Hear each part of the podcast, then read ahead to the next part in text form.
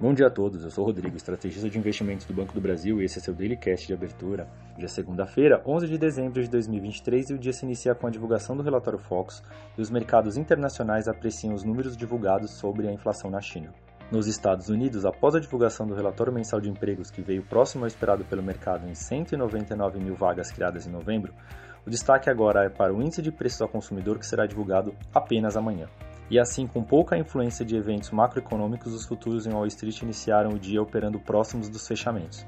Mas para entender como andam os mercados lá fora, na semana passada, as bolsas exibiram novamente ganhos, com o S&P 500 na sexta semana consecutiva fechando no campo positivo. E esse fato já é uma, a maior sequência de altas desde 2019. Mas para entender como andam os mercados lá fora, na semana passada as bolsas exibiram novamente ganhos, com o S&P 500 na sexta semana consecutiva fechando em campo positivo, e esse fato já é a maior sequência de altas desde 2019. Já na Europa, os mercados acionários apresentaram um tom negativo nessa manhã nas primeiras horas de negócio. Porém, Paris subia e Frankfurt tentava firmar ganho modesto. O dia de hoje é de agenda fraca, com maior expectativa pelo restante da semana com decisões de política monetária do Banco Central Europeu, do Banco da Inglaterra e do Federal Reserve americano.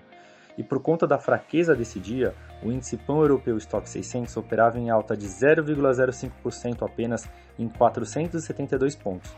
Assim, às 7 horas dessa manhã, a Bolsa de Londres operava em baixa de 0,32, Frankfurt subia 0,03 e Paris tinha alta de 0,17%. E no câmbio, o euro tinha baixa a 1,07 dólares e a libra subia ficando a 1,25 dólares, operando perto da estabilidade. No fim de semana foram divulgados dados fracos da inflação na China ao consumidor e ao produtor. A fraqueza da inflação local é vista também no contexto de pouco impulso no país, o que tende a ser negativo para ações de exportadoras europeias. E mesmo assim, na Ásia, os mercados acionários tiveram fechamento em geral positivo nesta segunda-feira. Investidores avaliam os números de inflação chinesa que caiu 0,5% em novembro, e apesar disso, a bolsa de Xangai fechou com ganho de 0,74% em 2.991 pontos. Mas já em Hong Kong, o índice foi na contramão da maioria e caiu 0,81% a 16.201 pontos. Por lá, os números fracos da inflação chinesa pesaram muito mais do que no mercado chinês e as empresas do setor de tecnologia voltados para o comércio eletrônico ficaram entre as principais baixas, com JD.com caindo 6,25% e Meituan cedendo 3,6%. E na bolsa de Tóquio, o índice Nikkei fechou com alta de 1,56% em 32.792 pontos.